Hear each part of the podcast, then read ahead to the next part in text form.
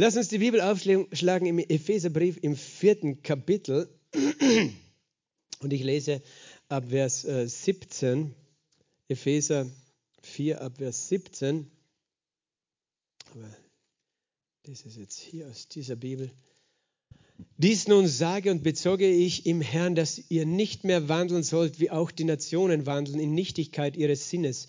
Sie sind verfinstert am Verstand fremd dem Leben Gottes, wegen der Unwissenheit, die in ihnen ist, wegen der Verstockung ihres Herzens. Sie, die abgestumpft sind, haben sich selbst der Ausschweifung hingegeben, zum Ausüben jeder Unreinheit mit Gier. Ihr aber habt den Christus nicht so kennengelernt. Ihr habt ihn doch gehört und seid in ihm gelehrt worden, wie es Wahrheit in Jesus ist, dass ihr, was den früheren Lebenswandel angeht, den alten Menschen abgelegt habt, der sich selbst durch die betrügerischen Begierden zugrunde richtet. Dagegen erneuert werdet in dem Geist eurer Gesinnung und den neuen Menschen angezogen habt, der nach Gott geschaffen ist, in wahrhaftiger Gerechtigkeit und Heiligkeit. Deshalb legt die Lüge ab und redet Wahrheit, ein jeder mit seinem Nächsten, denn wir sind untereinander Glieder. Zürnet und sündigt dabei nicht. Die Sonne geht nicht unter über eurem Zorn. Und gebt dem Teufel keinen Raum. Wer gestohlen hat, stehle nicht mehr, sondern mühe sich vielmehr und wirke mit seinen Händen das Gute, damit er dem Bedürftigen etwas mitzugeben habe. Kein faules Wort komme aus eurem Mund, sondern nur eins, das gut ist zur notwendigen Erbauung, damit es dem Hörenden Gnade gebe. Betrübt nicht den Heiligen Geist Gottes, mit dem ihr versiegelt worden seid, auf den Tag der Erlösung hin. Alle Bitterkeit und Wut und Zorn und Geschrei und Lästerung sei von euch weggetan, samt aller Bosheit.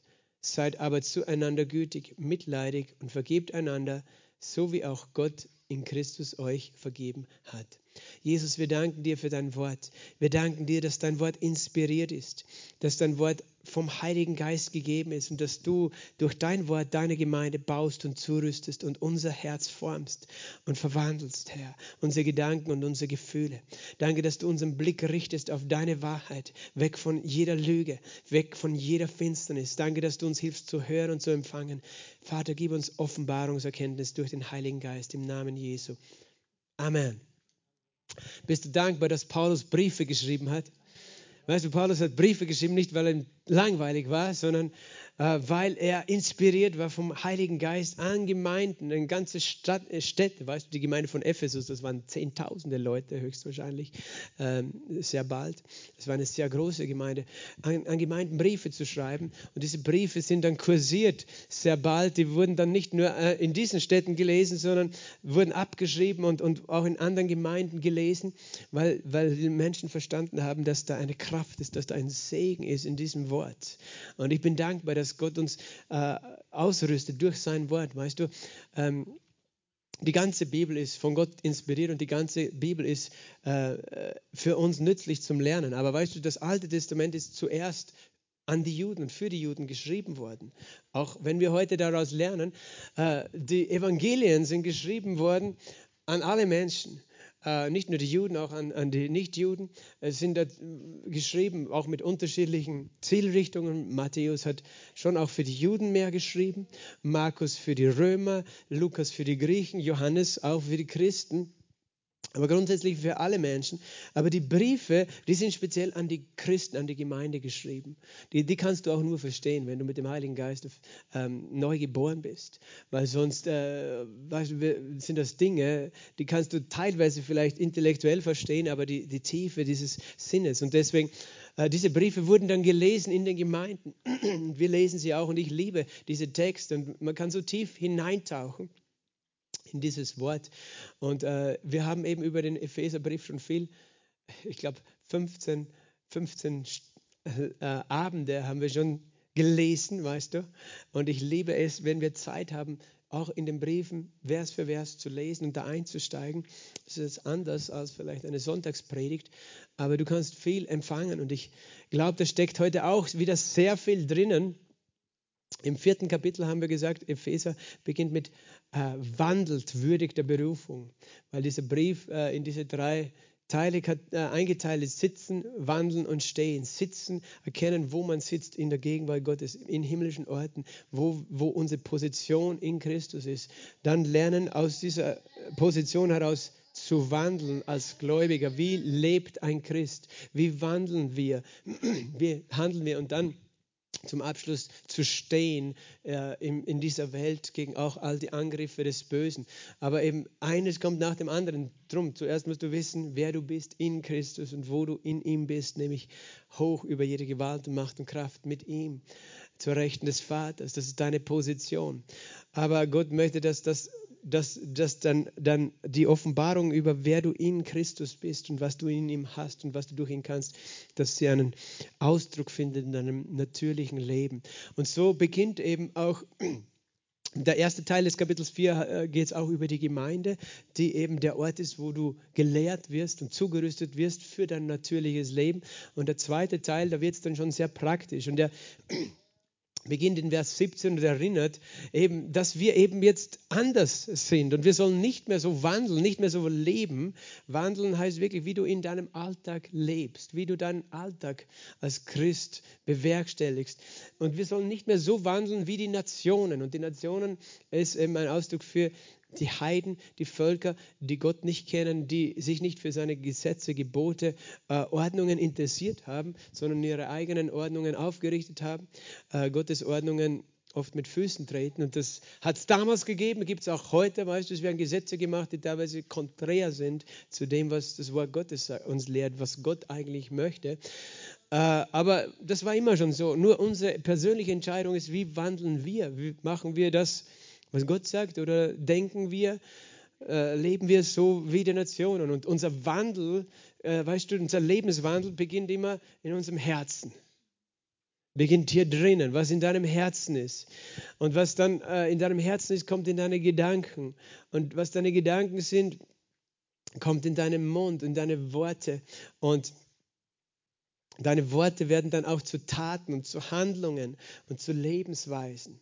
Und wir alle haben Lebensweisen gehabt, bevor wir Jesus kannten, aber Gott erneuert uns durch sein Wort und durch seinen Heiligen Geist, sodass sich unsere Lebensweisen ändern.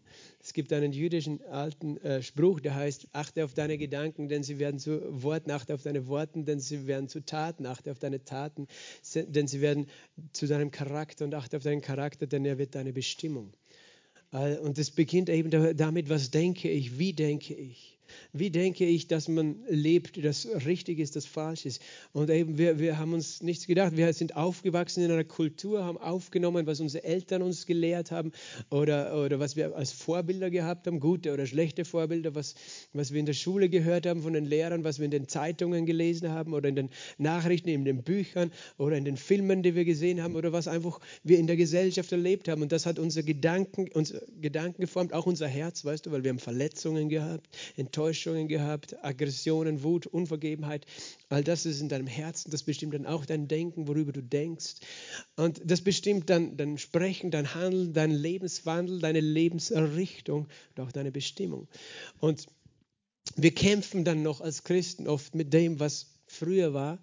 Ähm, äh, und da ist ein, ein, Kampf in uns, weil auch wenn unser Geist neu geboren ist, ist unser ähm, ja, Handeln, unser Sprechen, unser Denken noch nicht neu.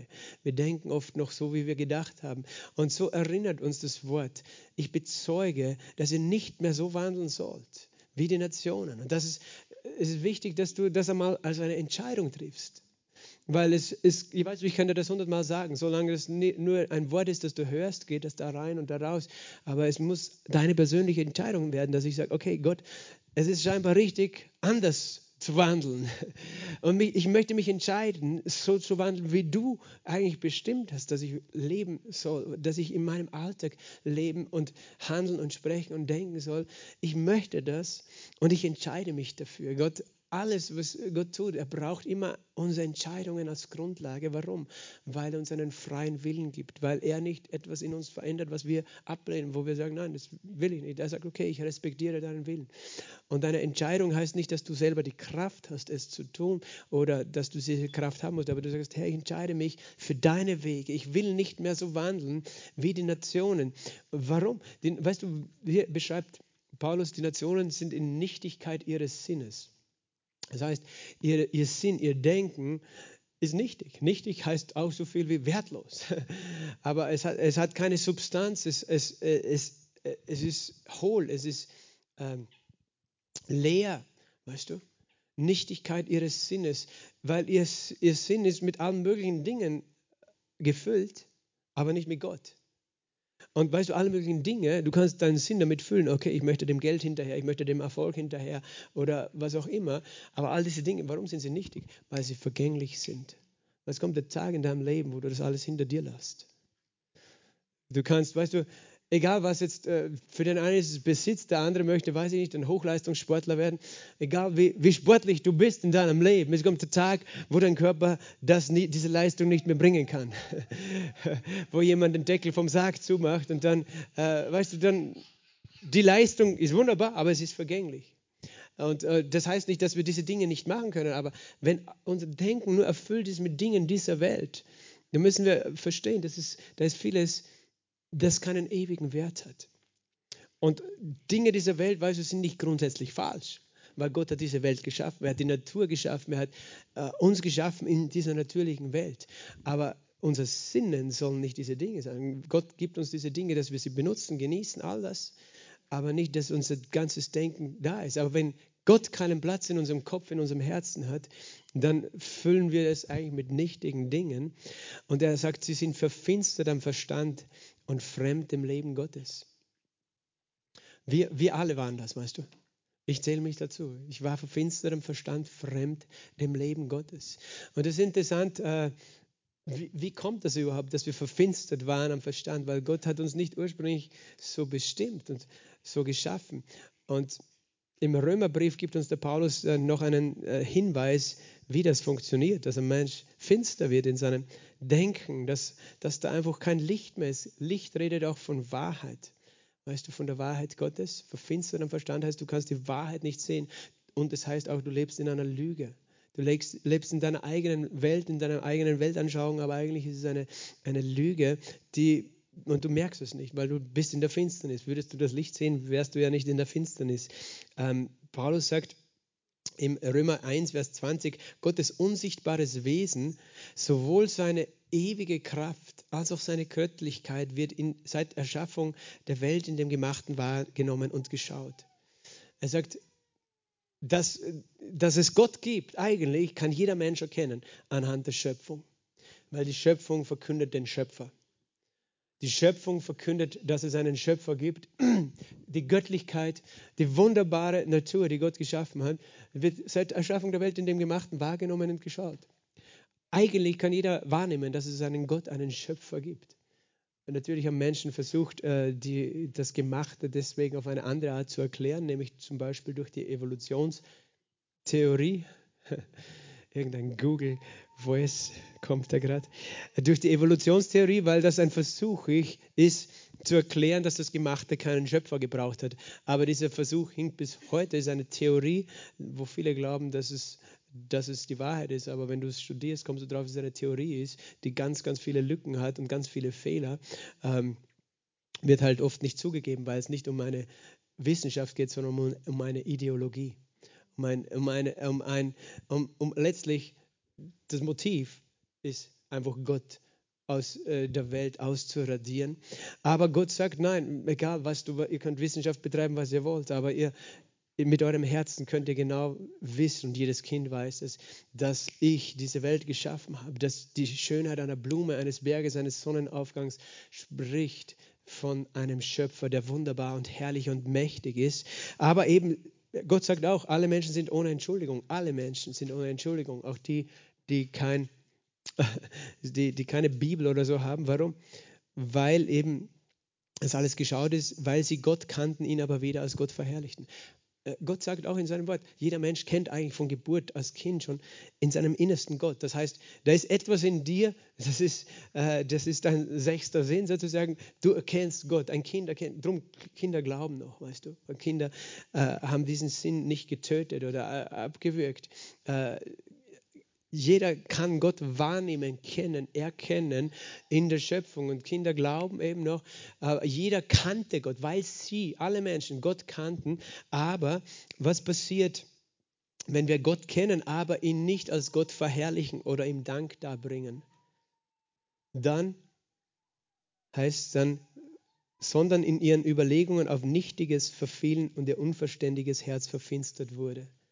Siehst du, wenn, wenn wir eigentlich intuitiv ein Kind erkennt noch Gott und du kannst einfach, wenn du ein Essen auf dem Teller haben, hast, dann weißt du, das Essen ist ein, eine Gnade, dass ich, dass ich ernährt werden kann, dass ich ein Leben habe.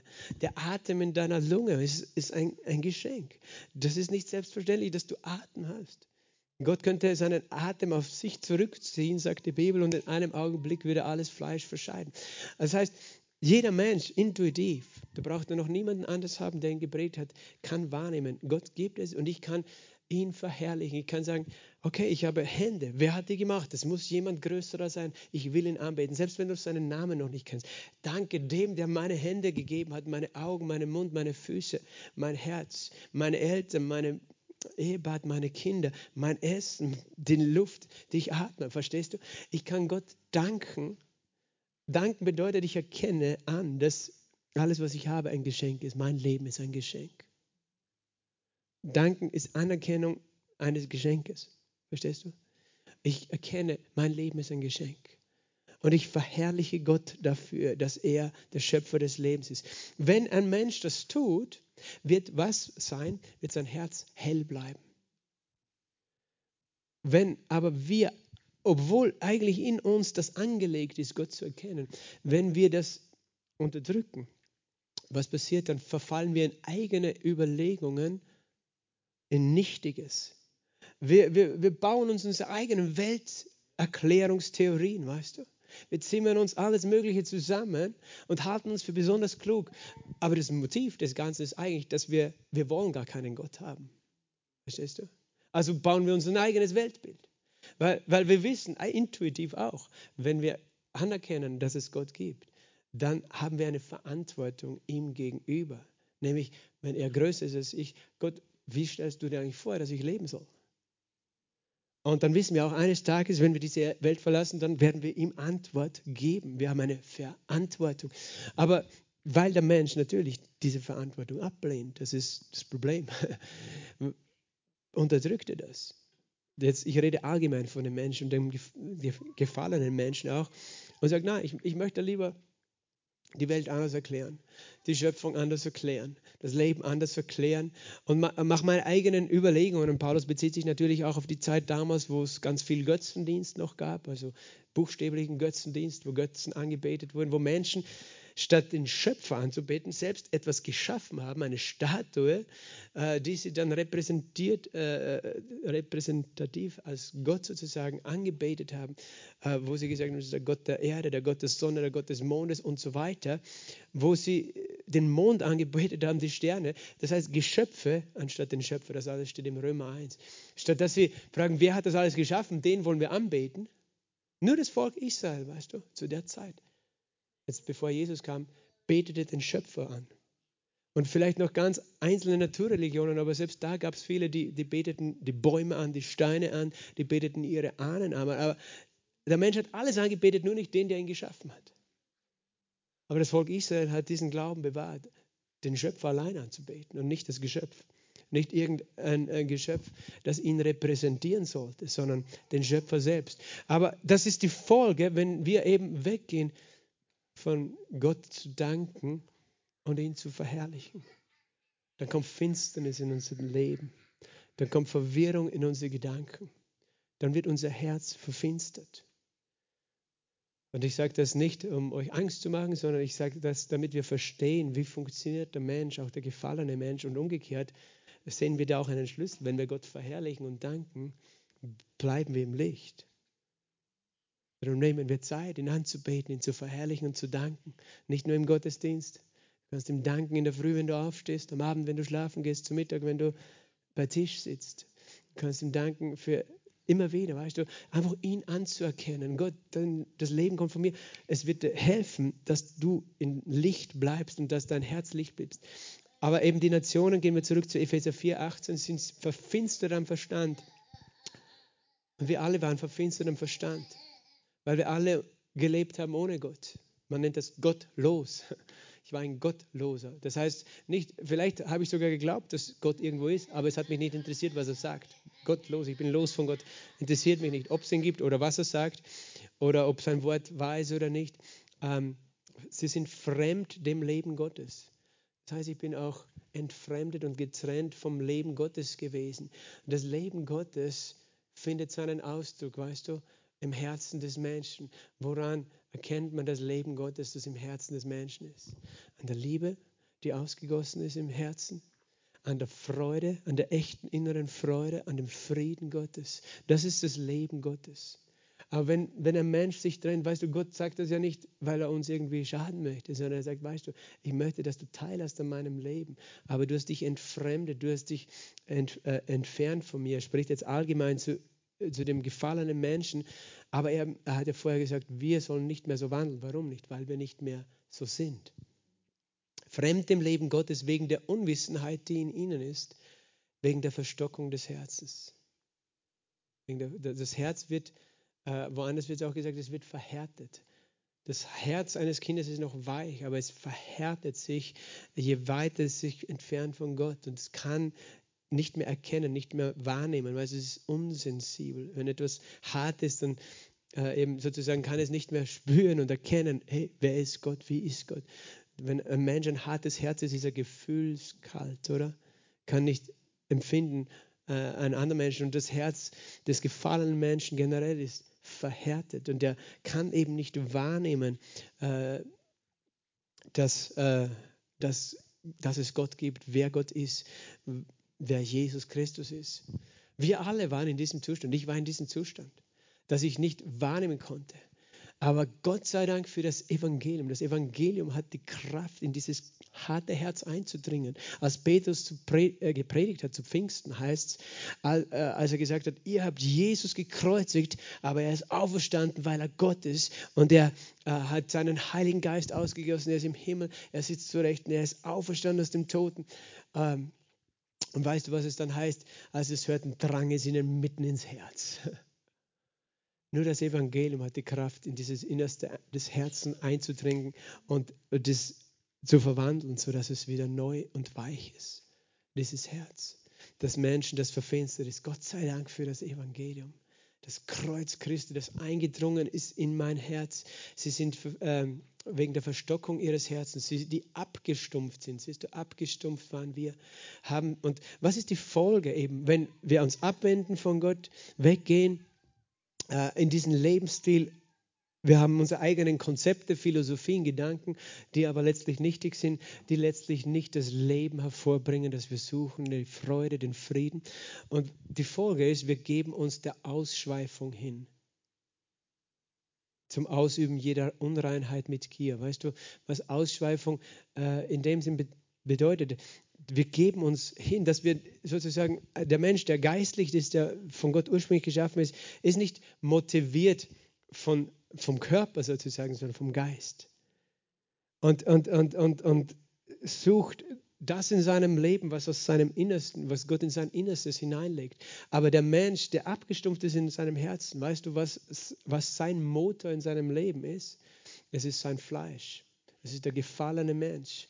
Es ist das Fleisch des Menschen, das Fleisch des Menschen, das eben durch den Sündenfall Adam, seit dem Sündenfall Adam sozusagen die Sünde in sich trägt und das die natürlichen Bedürfnisse in Begierden verwandelt hat. Weil es gibt natürliche Bedürfnisse wie Essen, Trinken. Weißt du, Genuss ist ein natürliches Bedürfnis, nichts Falsches. Du schüttest äh, Hormone aus, sodass es dir auch gut geht.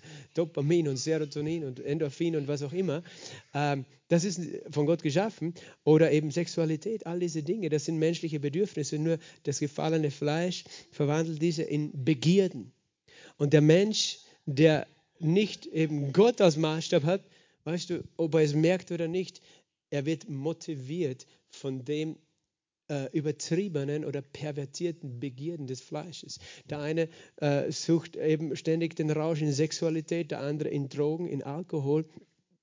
Aber es ist alles, es ist der Ausfluss des Fleisches. Es ist, wenn, wenn unser Denken, unser Verstand sich trennt von Gott, dann folgen wir intuitiv sozusagen den Begierden des Fleisches. Manche in Völlerei, weißt du, in Essen, in, jede Art sozusagen, die dem menschlichen Körper Lust bereitet. Und doch ist diese Lust eben in, in dieser Ausschweifung immer zerstörerisch. Sexualität außerhalb der Ehe, weißt du, ist zerstörerisch. Es ist nicht, wofür der Mensch geschaffen ist. Äh, auch wenn Menschen das ablehnen heute, dieses Konzept, das ist, äh, können wir einfach so stehen lassen. Menschen lehnen alles Mögliche ab, aber es ändert nichts daran, was die Wahrheit ist. Ähm, dass das Leben nur dort ist, wo Gottes Ordnung ist, wo, wo der Geist, der mit Gott verbunden ist, uns motiviert und nicht das Fleisch. Und das ist eben, die, es heißt, die Nationen sind abgestumpft, haben sich selbst dem, der Ausschweifung hingegeben. Und darum sehen wir heutzutage, weißt du, darum sagt man, alles soll erlaubt sein, alles soll normal sein, egal was ein Mann oder eine Frau mit ihrem Körper machen. Ähm, und gerade der Bereich Sexualität ist da eben ein Hauptthema interessanterweise schon immer gewesen. Ähm, ja, das ist die Frucht. Auch Römer 1 redet ganz klar davon, davon, dass ein Mensch sich trennt von Gott. Er hat kein Verständnis mehr, wofür eigentlich sein Körper da ist und wie sein Körper funktionieren sollte und gibt sich äh, diesen Dingen hin. Und Paulus, weißt du, er sagt diese Dinge nicht, weil er uns anklagt als Sünder oder als Heiden, sondern er sagt, damit, damit wir lernen, anders zu denken. Weil obwohl du neu geschaffen bist, musst du dein Denken verändern in Gottes Bild, damit du auch anfängst wieder aus dem Geist zu leben. Er sagt in Vers 20, ihr habt den Christus nicht so kennengelernt, oder? Wer, hat, wer von uns hat Jesus so kennengelernt wie die Nationen? Was meine ich? War Jesus jemand, der der eben so ein richtig ausschweifender Mensch war. Stell dir vor, wie, wie, wie wäre das? Was für eine Vorstellung, wenn Jesus ein, ein richtig Perverser gewesen wäre oder je, jemand, der immer nur gesoffen oder, äh, oder sonst was hätte. Wäre das der Jesus, den wir, den wir angenommen hätten? Weißt du? Nein, wir haben ihn nicht so kennengelernt. Wir haben ihn eben ganz anders kennengelernt. Er ist völlig anders gewesen als alle anderen. Er war nicht getrieben von seinem Körper. Obwohl er in einem menschlichen Körper lebte, weißt du. Er hatte auch Versuchungen in seinem Körper, wie wir. Aber er war motiviert von seinem Inneren, von seinem Geist, weil sein Geist lebendig in Beziehung mit dem Vater war. Und wir haben ihn nicht so kennengelernt. Und Paulus sagt, hey, so ist Jesus doch auch nicht, oder? Und, und das stimmt, ja, so ist Jesus nicht. Ja, warum sollten wir dann das Ziel haben, nicht so wie Jesus zu sein, sondern so wie die Nationen zu leben. Sollten wir nicht. Nein, wir sollen nicht mehr wandeln wie die Nationen, ist der Punkt. Er sagt in Vers 21, ihr habt doch gehört von ihm, ihr habt ihn, Jesus doch gehört und seid in ihm, in Jesus gelehrt worden, wie es Wahrheit in Jesus ist. Er sagt, ihr habt doch gehört, was die Wahrheit ist, wer Jesus ist, wie die Wahrheit ist, äh, dass ihr, was den früheren Lebens angeht, Lebenswandel angeht, und das ist die wunderbare Botschaft von Epheser 4, den alten Menschen abgelegt habt, der sich selbst durch die betrügerischen Begierden zugrunde richtet. Siehst du, Paulus sagt es nochmal, der alte Mensch, der wir waren, der lebt ja nicht nur in den Begierden. Das ist, es ist nicht so, dass Gott sagt, er, er hat, Gott hat nicht das Problem, wenn wir in den Begierden leben unseres Fleisches, sondern wir richten uns selbst zugrunde. Siehst du? Gott ist nicht der, der sagt, ich bin böse auf dich, wenn du das tust. Er sagt, ich habe dich nicht dafür geschaffen und wenn du das tust, zerstörst du dich selbst. Du richtest dich selbst zugrunde, wenn du dich von deinem Fleisch und äh, von dem gefallenen Menschen äh, bestimmen lässt. Aber du hast doch gehört, was ihr, dass ihr, was den früheren Lebenswandel angeht, und das ist dieses diese wunderbares Geheimnis, das hier steht, den alten Menschen abgelegt hat, der sich zugrunde richtet. Dagegen werdet ihr erneuert in dem Geist eurer Gesinnung und habt den neuen Menschen angezogen, der nach Gott geschaffen ist in wahrhaftiger Gerechtigkeit und Heiligkeit.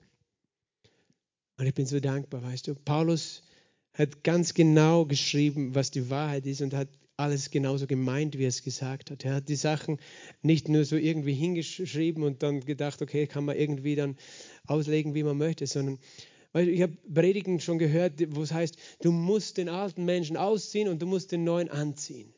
Du musst dich anstrengen, das alte Leben abzulegen und das neue an, äh, anzunehmen. Aber das ist nicht, was hier steht. sondern das, was hier steht, ist eine frohe Botschaft. Das heißt, du hast den alten Menschen abgelegt. Sage mal, ich habe den alten Menschen abgelegt. Und du hast den neuen angezogen. Verstehst du, beides ist in Vergangenheitsform geschrieben, nicht in Gegenwart oder Zukunft. Ja, du sollst den, den neuen Menschen anziehen, sondern es steht, du hast ihn schon angezogen. Du hast den alten Menschen abgelegt und du hast den neuen angezogen. Das heißt, die Kraft des Evangeliums ist darin, dass es nicht darum geht, dass du mit eigener Kraft jetzt versuchst, ein neuer, ein anderer Mensch zu werden, als du es einmal warst, sondern dass du verstehst, weil du gläubig geworden bist an Jesus Christus, bist du nicht mehr der, der du warst. Und dass du anfängst, dich selber ganz anders zu sehen, als du es einmal warst. Weil der neue, du bist ein neuer Mensch. Er sagt nämlich, du hast den neuen Menschen angezogen, du hast es schon und er definiert auch diesen neuen Menschen. Der neue Mensch sagt er, er ist geschaffen in wahrhaftiger Gerechtigkeit und Heiligkeit. Halleluja! Woo! Glory! Das ist das Evangelium. Paulus hat es im, im 2. Korinther 5, 17 so gesagt. Er hat gesagt, ist jemand in Christus, ist eine neue Schöpfung.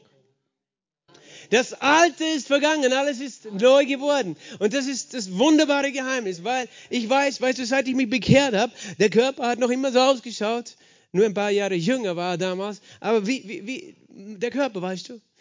Und, und selbst meine Gedanken waren teilweise vorher und nachher nicht alle neu oder meine Gefühle, aber mein Geist, mein Herz, mein innerer Mensch wurde neu geschaffen in einem Augenblick. Verstehst du? Gott hat nicht das alte Ich, der du warst, einfach wieder ein bisschen aufpoliert, so wie man einen alten Stuhl restauriert, abschleift, neu lackiert. Nein, er hat, er hat nicht ein altes Herz, das eben verhärtet war, einfach wieder neu aufgeweicht, sondern er hat es verwandelt. Hesekiel 36, 26 sagt uns, er hat uns das, er hat das Herz aus Fleisch, aus unserem Innersten, aus Stein aus unserem Innersten weggenommen und uns ein Herz aus Fleisch gegeben. In einem Augenblick, und es war der Augenblick, als du Jesus Christus in dein Herz eingeladen hast, da wurdest du zu einer neuen Schöpfung. Da wurdest du ein neuer Mensch, ein Mensch, der du vorher nicht warst. Vorher warst du tatsächlich jemand äh, wie diese aus den Nationen. Du warst einer und wir alle waren welche. Und deswegen werden wir nie an den Punkt kommen und sagen, wir sind besser als die da draußen. Nein, wir waren auch alle. Wir sind nur besser dran, weil wir jetzt unsere Errettung empfangen haben und unser Auftrag ist, dass, sie, dass wir sie einladen, das Gleiche zu empfangen, was wir empfangen haben. Aber er sagt, Du musst dich jetzt nicht anstrengen, ein neuer Mensch zu werden, sondern vielmehr, du sollst erkennen, dass du ein neuer Mensch geworden bist. Und du sollst erkennen, wie dieser neue Mensch beschaffen worden, beschaffen ist. Wie ist dieser neue Mensch? Weißt du, er ist nicht eben restauriert und wiederhergestellt, er ist geschaffen. Es ist eine Schöpfung, erschaffen. Gott hat dich neu erschaffen, neu erfunden in dem Moment, als du Christ geworden bist. Neu erschaffen. Halleluja. Weißt du, und dieser neu erschaffene Mensch, dem fehlt gar nichts im Innersten. Dieser neu erschaffene Mensch ist geschaffen in was? Lass uns nochmal den Vers lesen, Epheser 4, 24. Epheser 4, 24. In vollkommener Gerechtigkeit und Heiligkeit. Lese es nochmal mit mir. Epheser 4, 24. Du bist, du hast den neuen Menschen angezogen. Sag einmal, ich habe den neuen Menschen angezogen. Ich bin nach Gott geschaffen. Ich bin geschaffen in wahrhaftiger Gerechtigkeit und Heiligkeit. Das ist dein Zustand. Und an dem ändert Gott nichts mehr. Das ist der Zustand der neuen Schöpfung.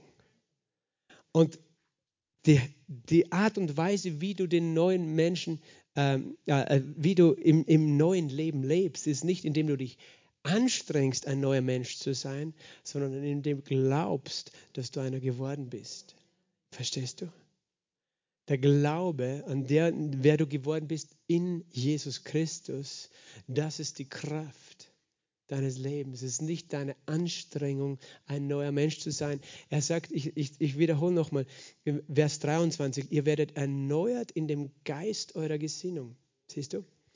Das ist das, was erneuert werden muss. Nicht unser Wesen, aber unser Denken. Das, worüber wir denken wie du dich selber siehst, wer du, dass du erkennst mit deinen Gedanken, Und das tust du, indem du das Wort studierst, durch die Salbung des Heiligen Geistes. Das, was wir gerade tun. Wir erneuern unsere Gesinnung. Wir erkennen, ich bin nicht mehr jemand, der sich der Ausschweifung hingibt. Ich bin eine neue Schöpfung. Ich bin geschaffen in wahrhaftiger Gerechtigkeit und Heiligkeit. Das ist, das ist unsere persönliche Verantwortung, unsere Gesinnung zu erneuern durch das Wort Gottes und es dem Geist Gottes zu erlauben, eben das in uns zu offenbaren. Deswegen, weißt du, die, da ist die Kraft für ein heiliges Leben, dass wir das Wort aufnehmen, dass, unser, dass wir sagen, Herr, lehre mich, dass ich verstehe, wer ich jetzt bin. In dir. Wir werden erneuert in dem Geist unserer Gesinnung, aber nicht in unserem innersten Wesen, weil das ist neu geschaffen. Und ihr habt den neuen Menschen angezogen, der geschaffen ist in wahrhaftiger Gerechtigkeit und Heiligkeit. Das ist die Grundlage für heiliges Leben. Die Grundlage für heiliges Leben ist, dass du nicht, weißt du, manche haben Heiligkeit und, und leben in Heiligkeit und Gerechtigkeit. Heiligkeit bedeutet Jesus ähnlich, so wie Jesus, weißt du, abgesondert, nicht so wie die Welt, sondern so wie Gott. Manche haben es so verstanden, ich muss heilig sein, ich bemühe mich, heiliger zu werden, bis ich irgendwann die höchste Stufe erreiche, bis ich zu Gott komme. Aber das ist nicht wie die Bibel, wie Paulus es lehrt. Paulus sagt, erkenne, dass du schon ganz oben angekommen bist. Erkenne, dass du schon mit Christus geheiligt bist durch sein Blut, gerecht gemacht bist. Und je mehr du das erkennst, desto mehr wird dein Lebenswandel dem nachfolgen. Dein Handeln, dein Denken, dein Tun, dein Sprechen, dein Wollen sich dem anpassen. Aber die Kraft geht davon aus, dass du erkennst, dass du schon geschaffen bist in Heiligkeit und Gerechtigkeit und nicht, dass du glaubst, ich muss mich anstrengen, ein heiliger Mensch zu werden. Verstehst du, die Kraft kommt aus dem Glauben an das Wort. Und ganz ehrlich, ich fühle mich nicht immer wie vollkommen gerecht und vollkommen heilig. Ich fühle mich nicht immer so. Aber der Glaube liegt, ist nicht begründet in deinen Gefühlen. Der Glaube hat nicht als Grundlage das, was du fühlst, wahrnimmst oder an dir selbst beobachtest und siehst. Der Glaube hat seine Begründung in dem Wort Gottes. Denn Glaube bedeutet nicht, äh, äh, dass du siehst und damit du glaubst, dann ist es nicht Glaube, dann ist es Sehen, Wahrnehmen, Erkennen, Schauen, Fühlen. Glaube heißt, es ist ein Überzeugtsein von Dingen, die du nicht siehst.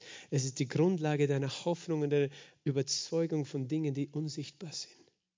Ich bin überzeugt. Wie kann ich überzeugt sein? Weil es hier steht. Darum ist mir dieses Wort so kostbar geworden. Es erinnert mich, Gott, du erinnerst mich, ich bin geschaffen in Gerechtigkeit und Heiligkeit. Ich bin ein neuer Mensch. Und deswegen will ich nicht mehr so wandeln, wie ich früher gewandelt bin, weil das bin ich nicht mehr. Manchmal wandeln wir nämlich noch wie früher. Aber du sollst wissen, das bist nicht mehr du. Das ist der alte Mensch, der versucht, noch durchzukommen durch dein Fleisch. Aber das bist nicht du. Verstehst du? Du trennst dich von dem, sagst, nein, das bin nicht mehr ich. Der alte Mensch ist mit Christus gekreuzigt. Du bist tot, alter Mensch. Du hast nichts zu melden, du hast nichts zu sagen, du kannst mich nicht beeindrucken, denn ich bin eine neue Schöpfung. Verstehst du? Gott sagt, du bist nicht der alte Mensch, auch wenn du noch manchmal als Christ lebst wie ein alter Mensch. Und wir alle tun das. Aber Gott verurteilt uns nicht. Gott sagt nicht, oh je, jetzt müsste ich nochmal am Kreuz sterben für den. Nein. Er sagt, ich bin einmal gestorben und das gilt für ewig. Meine Erlösung ist eine ewige Erlösung, nicht eine zeitlich begrenzte Erlösung. Aber erkenne, dass du es bist und das Wort Gottes und der Geist Gottes, sie helfen uns. Weil es nicht nur eine Sache ist, weißt du, es beginnt in deinem Kopf, dass du das aufnimmst, du hörst diese Worte, du denkst drüber nach, aber es geht darum, dass dieser Same in dein Herz fällt dass, diese, dass es in deinem Herzen aufgeht wie eine Blume, weißt du, wow, ich bin geschaffen in Gerechtigkeit und Heiligkeit. Und dann hat das Denken der Nationen, die Nichtigkeit dieses Denkens keine Macht mehr über dich, sondern hat das Wort Gottes und sein Geist Macht über dich. Und du wirst verwandelt und, dann, und du merkst gar nicht selber. Du bist nicht fokussiert auf, wie, wie kann ich besser und heiliger werden, sondern du bist fokussiert auf Jesus. Ihr habt Christus wie habt ihr Christus kennengelernt? So, du denkst darüber nach, wer ist Jesus? Ich möchte ihn kennen. Und während du auf ihn schaust, weißt du, es ist so, wie wenn schlechte Gewohnheiten, alte Lebensweisen, alte Muster oder Art und Weisen, wie wir sprechen, wie wir handeln, es wird abfallen von dir wie dürres Laub von einem Baum. Der, Laub, der Baum muss sich nicht anstrengen, das dürre Laub abzuwerfen. Es fällt einfach ab, während das Neue kommt. Verstehst du? Wenn du, wenn du Buchen kennst, Heimbuchen, Weißbuchen, die haben das Laub den ganzen Winter über. Aber wenn dann das Neue kommt, fällt es einfach ab. Das Alte. Und, und das Neue ist da. Und so ist es mit uns. Weißt du, wir haben vielleicht noch altes Laub an uns, aber während wir Jesus kennenlernen, fällt das, das dürre Laub ab. Schlechte Denkweisen, Fluchen, Lügen, Stehlen, Betrügen, Begierden des Fleisches, weil es fällt einfach ab. Nicht, weil du kein Fleisch mehr hast, sondern weil du anders denkst, weil du gegründet bist. Und das möchte Jesus mit uns allen tun. Ich bin ihm so dankbar, er ist so gut. Halleluja. Amen. Vater, Halleluja. Jesus, wir lieben dich. Oh, wir lieben dich. Wir lieben dich, Herr, dass du uns erlöst hast, Herr. Dass du uns tatsächlich erlöst hast und was alles beinhaltet in dieser wunderbaren Erlösung. Dass du uns buchstäblich neu geschaffen hast. Vollkommen neu. Vater, ich danke dir für jeden Einzelnen hier in diesem Raum, auch im Livestream. Vater, ich bete für die, die auch zuschauen, vielleicht noch nie Jesus Christus angenommen haben, dass sie heute, wenn du im Livestream auch bist, dass du dich heute entscheidest und Jesus anrufst und sagst, Jesus, sei mein Erlöser, komm in mein Herz weil du machst in einem Augenblick alles neu, Jesus. Du hast uns neu geschaffen und ich bete für jeden, Herr, in diesem Raum, Herr. Ich bete für jeden, der zuschaut, Vater, jeden, der, der entmutigt ist, enttäuscht ist, auch von sich selbst, weil er das Gefühl hat, er ist noch ein alter Mensch. Vater, ich bete, dass du die Wahrheit durch dein Wort heute offenbarst und versiegelst. Herr, dass wir, dass wir nicht frustriert bleiben, nur weil wir noch die Handlungen des Fleisches vielleicht erleben und sehen, sondern Herr, danke, dass du durch deinen Geist, Herr, dein Wort aufleuchten lässt in unserem Herzen. Halleluja, Halleluja, du bist wunderbar, Vater. Du hast jeden Einzelnen neu geschaffen. Jeden Einzelnen neu geschaffen. Vater, gib uns offene Augen, dass wir diese neue Schöpfung in uns selbst wahrnehmen können, aber auch in unseren Brüdern und Schwestern im Glauben, Vater. Herr, dass wir einander sehen, wie du uns siehst, dass wir uns selbst sehen als geschaffen in Gerechtigkeit und Heiligkeit. Dass wir erkennen, dass der alte Lebenswandel schon abgelegt ist, der alte Mensch schon abgelegt ist, aber der neue schon angezogen ist. Danke, Heiliger Geist, dass du uns erneuerst. Halleluja, wir beten dich an. Komm, bete in einem Moment. Leg ihm dein Leben hin, wo auch immer du denkst, du bist noch im Alten fest. Leg ihm das hin und erkenne, empfange einfach diese wunderbare Wahrheit, dass du eine neue Schöpfung bist. Halleluja, Vater. Shikoria brande, robogonde kiriando koria braya, injaria brando koria brande, raketea la makote kiriandoria, makoria brande kiria brande kiria sande kiria braya. Makoria Brande Keria Sande. Und du hast gerungen, so wie Jakob mit Gott gerungen hat. Und du hast gekämpft und hast gedacht, Du musstest dich anstrengen, du hast gerungen mit dir selbst, mit deinen Frustrationen, mit deinen Enttäuschungen, mit deinem Fleisch, mit deinen Begierden. Aber der Herr sagt, nicht mehr sollst du mit eigener Kraft ringen, nicht mehr sollst du ein schweres Joch tragen, denn ich habe gesagt, mein Joch ist sanft und meine Last drückt nicht. Darum komm zu mir und, und lass dich erquicken. Komm zu mir und heb deine Augen auf zu mir und erkenne, wer du in mir bist. Und es wird leicht werden, sagt der Herr, leicht werden. Halleluja, mir nachzufolgen. Und du wirst Freude haben, wie nie zuvor. Freude, die dein Herz sprengen wird, sagt der Herr. Halleluja. Danke, Jesus. Halleluja. Sag noch einmal, ich bin eine vollkommen neue Schöpfung. Ich bin geschaffen in wahrhaftiger Gerechtigkeit und Heiligkeit. Und ich entscheide mich zu wandeln wie eine neue Schöpfung wandelt. Amen. Sei gesegnet. Amen.